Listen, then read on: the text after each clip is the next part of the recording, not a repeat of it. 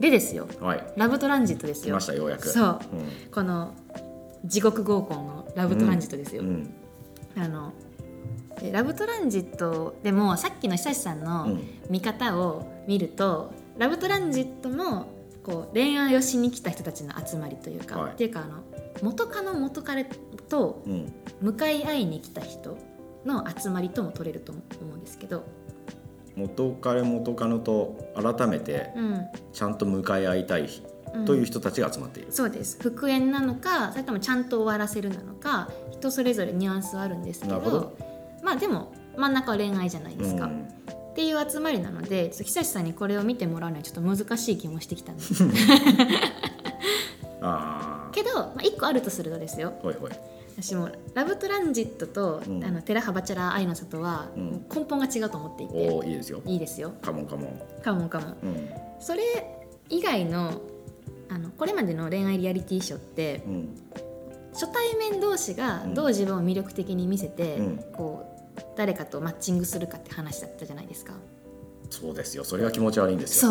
そう、うん。じゃないんですよラブトラン恋ジット。するために来ましたみたいな感じがすごい嫌なわけ。そうそうそうそうそう、う。ん。はいラブトランジットは違うんですよ。違うんだ。そう。あの過去の恋人がいるので、うん。あの初めましての自分として振る舞えないんですよ、うん。過去の自分の続きの自分として振る舞わなきゃいけないから、うん。例えばこの陰キャの、うん。私がですよ、うん。あのいきなりこうアウトドアの王子様とうんこう付き合いたいと思って、私あの趣味はアウトドアでみたいなゴルフとキャンプと、うんえっとなんか休日はサッカーの応援とか行ってますみたいなことを言うと、うん私の元彼ははって思うわけですよ。しちゃうやんとそう。お前家の中で漫画読んでんじゃん。家の中で漫画読んでるけどあいつっていうのをうんどっかでバレるかもってうん思うから、うん。私はもう私のまま頑張るしかないっていうところにすごく面白さがある。面白いじゃん。そう面白いんですよ。そう面白いんですよ。過去を引きずるしかない状態で来てると。そうなんです。なるほど。過去の自分を受け入れで過去に失敗があったとしても、うん。それをこう乗り越えることを期待されている。逆に言うと今現代の恋愛というのは、うん。マッチアップを中心として一回一回リセットできるってことか、そう。ーん。そうなんですよ、ね。でもそれはこうなんかどっかでうん。本質的じゃないことに、うん。疲れちゃうことにうん。気づいてるのではなかろうかという思いがあり、うん。だからこそこう今の自分のままうん。振る舞って、うん。自然自然体の恋愛というか、うん。ちゃんとこう嘘じゃない恋愛をする感じ、それがまた生々しさをね増幅させていると、うん、という意味でうん、すごいおすすめなんですけど、ん。どうですか？いやいやいや。どうなんだろう。特に感想が生まれなかった。あのいやいや。その元彼元カノがうんうん。どういう心境で来てるのかなと思って、うん。そのもうこの人はダメだと。見切りをつけて別れた場合、再会したところであんまり意味がない気がするんですよ、なんかモヤモヤっとしてる人たちを集めてきたなっていう感覚はあるわけ、ああまあそうですね。うん、もしかしたらまだいけんじゃねっていう、うんうんうん。ちょっと中途半端な心情の2人を連れてきてるんだろうなってちょっと思ったわうがった見方をすると。そうですね。うんこれオーディションがあのどっちかがどっちかを誘って参加するっていうあやり方なんで、あまあ少なくともどっちか見切りつけてるかもしれんけど、ん。どっちかはもう一回向き合いたい。ほらなんかワンチャンの可能性を残しながら参加してるわけでしょ そそうれはですそうです。怪しい。そうです。5組いたんです。あここからネタバレになるので、うん。あのネタバレ聞きたくない人は耳を塞ぎながらラジオを聞いてもら意味ね。え何見んの？じっとアイコン見続ければいいの。はい。音量ゼロにしていただいて。えっと5組中、ん。何組が復縁したと思いますか、まあ、知ってますよね。私言ったから。そうだね。これ5組中聞いちゃったからな。3組が復縁するんですよ。なんと。なんと。キャッチコピーで元彼、元恋人の前で新しい恋できますかとか言っておいて、うん。復縁物語なんですよ、っうん。ていうところもなんかリアルだなって。うんだから本筋はそっちなんでしょきっと。まあそうですね。復縁ができるかどうかであって、新しい恋ができるかどうかではないわけでしょきっと。そうなんです。うん。そうでした。うん。このドロドロの設定でちょっとしドロドロ感っていうか刺激というか、こう新しい恋に進む男女たちの愛憎劇を期待した人にはうん。ちょっと刺さんなかったかもしれないんですけど、うん。もうエモい感じもっと恋人とのこう思い出が残ってる人、ん。まだ残っている人とかうん。あとはなんかこう元彼元カノとの思い出がいい状態で残ってる人にとっては、うん。なんかバリエモかったんだと思います。うん。うん。でもそれはさまず応募の時点でうん、元カノ元彼にまだ電話ができる状態の人が来ててさ。そうですね。でちょっとより戻せるかもなっていううん。数パーセントのなんかこう期待感を持って参加している大前提の人が、うん。ポットでで現れた他の女性と、それから元カノを比較することになり、うん。で元カノは当然人となりとかうん。知ってるし思い出もあるわけじゃ、うん。ん。うん。うん。ポットでの人はポットでなわけですよあくまでも、うん。その A と B を比べた挙句に、うん。よりを戻すっていう、ん。めちゃくちゃ普通のストーリーなんじゃないかとも思えるんだけど、うん判例が一人いるんですよ。判例がいるんだ。判例がいるんですよ。そうあの学生時代に付き合っていた。うん。で今25とか。うん。で割と時が経ってるというか10年以上経ってるんですけど、でそこがペアで参加したんですけど、うん。の男側の25ぐらいの男の子は、うん。あの22とかの大学生にコロッと行っちゃうっていう、うそれをなんかしれっと眺めてるうん。元カノ側みたいなのは判例として一個うんうん。そこは付き合わなかった。うん。でもむしろ僕はそういう人を支持したい。この場合、うん。どうですか？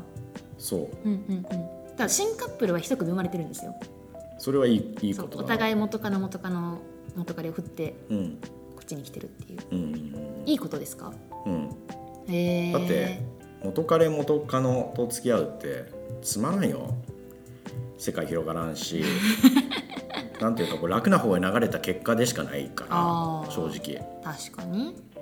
まあ、あの未知のものか基地のものかでいうと基地のものに行ったっていうことに過ぎないじゃん、正直、ですね。うん、人生面白くないんですよ それでは。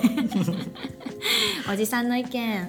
いやいや本当に。まあまあそうですよね。う、ん。まあ世の中的な反応は、うん。こう5組中3組が復縁してう、ん。あ復縁してくれて嬉しいとか、うん。よかったねとか、うん。やっぱりこの2人がお似合いだねっていう反応だったので、うん。まあ世論的にはこう基地の方へうん。行きたがる傾向にあるんでしょうね。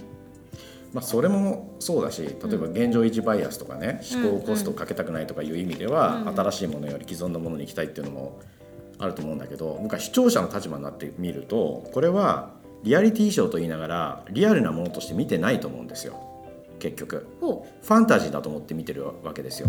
そんな元彼元カノがさ、うん。5組こうほホカンスうん。集められて、う数はないな確かに。そこで恋愛リアリティショーを繰り広げるなんていうそういうリアリティは我々一般庶民には基本的にないわけじゃない。それはない。その時点でもうドキュメンタリーと言いながら半分ドラマだというふうに見てると言ってもいいかもしれない。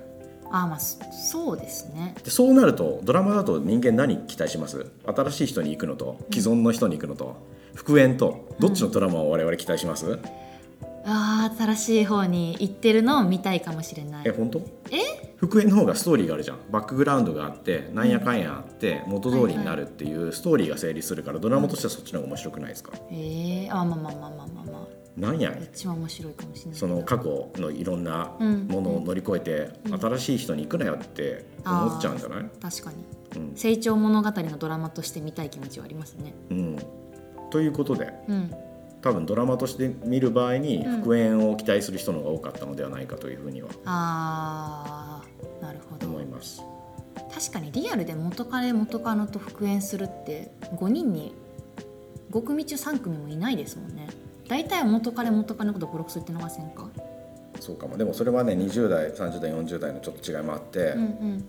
僕の周りの独身の方々うんうん。かなり多いんですがくっついたり離れたりくっついたり離れたりしてるよ。へえそうなんや、でそっちの方が楽なんですよ多分。はいはいはいはい。全然。新しい人を探すより。うんうん。いないわけじゃないんだろうけど、うんうんうんうん。まあもうなんかパターンも分かってるし。うんうんうん。うん。ドラマ？として見てるんじゃないか。ドキュメンタリーじゃなくてドラマとして見てるんじゃないかって話ですよね。そう。だから結局、うん。最初の話に戻るんだけど月9を見てる感覚とうん。恋愛リアリティショーを見てる感覚っていうのは、うん。ほぼ一緒なんじゃないかと僕は思うんですよ。うん。構造も同じじゃないですか。うんうんうん。特に今やってる夏の月9なんていうのが典型的で、はい。夏だけの異次元空間にはい男女が、例えば3組4組うん。集まってそこで三角関係なうり、ん。元カノと会ったなり新しい恋をするなりっていううんひと夏のなんかこう恋愛群像劇を我々は見せさせられるわけですよ、月9というのは。全く同じ構造な気がするわけですよ。これは台本があるか台本がないふりをするかの違いであって、うんうん。恋愛リアリティショーと月9は構造は基本一緒。うーん。確かに。うん。なるほど、まあ、その後恋愛リアリティショーはカップル誕生したら、うん。リアルにこう付き合っていくわけじゃないですか。はい。その辺とかもあれですかね恋愛リアリティショーって1週間に1回2話ずつ放送とかなんですけど、うん。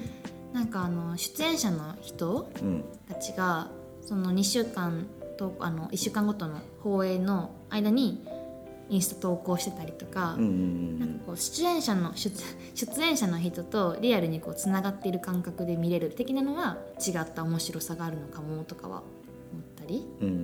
番組終わった後にあのカップル成立してましたみたいなんで、うん急にバのバチェラーのコウコウさんと秋倉涼子さんが上げ始めたじゃないですか、でその後も見守ってたりそういうのはなんか面白面白いっていうかなんか恋愛リアリティショーならではの面白さかなと思ったり。まあ共時性があるというかリアルタイム進行している感覚を視聴者も一緒に体験できるっていううん。ことだよね、おそらく。うんうん、虚実飛膜だよね。果実飛膜？だよね言ってみれば、うんうんうんどこまでが本当でどこまでか嘘かわからないっていう、うんうん。ギリギリのラインを攻めまくるっていう、うんうんうんうんうんうん。うん。というところかなとなるほど。思いますね。なるほどです。でもうん。そのリアリティショーのちょっと異空間で男女を集めてテーマ性を持って何かさせる、うん。で恋愛もさせちゃえっていう原点を立ち戻ると、うん。また月9に戻ってくる気がするんですよ。月9大好き。月9大好き。はい。月9も基本はシェアハウスだったり、うん。夏だったら海の家だったり、うん。まあ、ビーチボーイズっていう90年代の名作ありますけど、うんうんうんまあ、基本的にはそう、まあ、ロンバケだってそう。確かにロンバ系そうじゃん。男女が突然出会ってうん。でこれも数人の物語ですよ。確かに初めましての男女がいきなり転がり込んできてみたいなのありますよね。そうそうそう。でそっからそっからだってそっから。そっから恋愛に発展したりしなかったりみたいなうんうんうんうん。ことじゃないですか、はい。あのもう恋愛してるところから始まる月9なんてないし、うん。もう出会っちゃってるところから始まる月9も少ないんですよ。うん。全部恋愛リアリティショー的なこと。つまり逆輸入されてる、月9的なことをリアルでやったらどうなるんだろうって始まったものが恋愛リアリティショーで、うんうんうん恋愛リアリティショーがすごく今流星を極めているところから今の月9がまた逆輸入されて る構造これが永遠に日本のドラマで繰り返されている。リアルに行ったりドラマに行ったりしてるだけ。あーリアル要素が強くなったりドラマ要素が強くなったりしてるだけ、という仮説を立てていました。なるほどでございます、うん採用させていただきます。そっか。私たちはドラマを全然見なくなったって言いつつ、うん。恋愛リアリティショーっていううん。リフレーミングをされたそうなんですよ。ドラマを見てるんです、ね、そうなんですよ。テラスハウスの時みんな気づいたはずなんですよ、うん。多分。これ台本あるよねって、うんうんうんでそれが ABEMATV でさ狼くん狼ちゃんとかになって、うんうん。いやこれは本当でしょうとかってまた思い込み始めたんだけど、うん。いやあるじゃんと、うん。あるに決まってんじゃん、うん。うん、でバチェラーもあるに決まってんじゃんあんな。ん、うんうん。うん。でそのなんだっけ？ラブトランジット。ラブトランジット、あるに決まってんじゃん。リフレーミングですね。怖いな、怖かったです。うん、全ての恋愛リアリティショーはうん。月9の再現であるというところで。というところですかね、はい。久さんにラブトランジットを見せるということはなかなか難しそうであるということ。まあ、月9だとだから自分を騙し込んでみるよ、これはドラマだ。これはドラマだって思いながら見ればいいでしょこれは月9だ。そうこれは月9だ。はい。見てみましょう。はい、はい。全部台本の通りだという感じで見てみてください。以上人間ラジオでした。はい、ありがとうございます。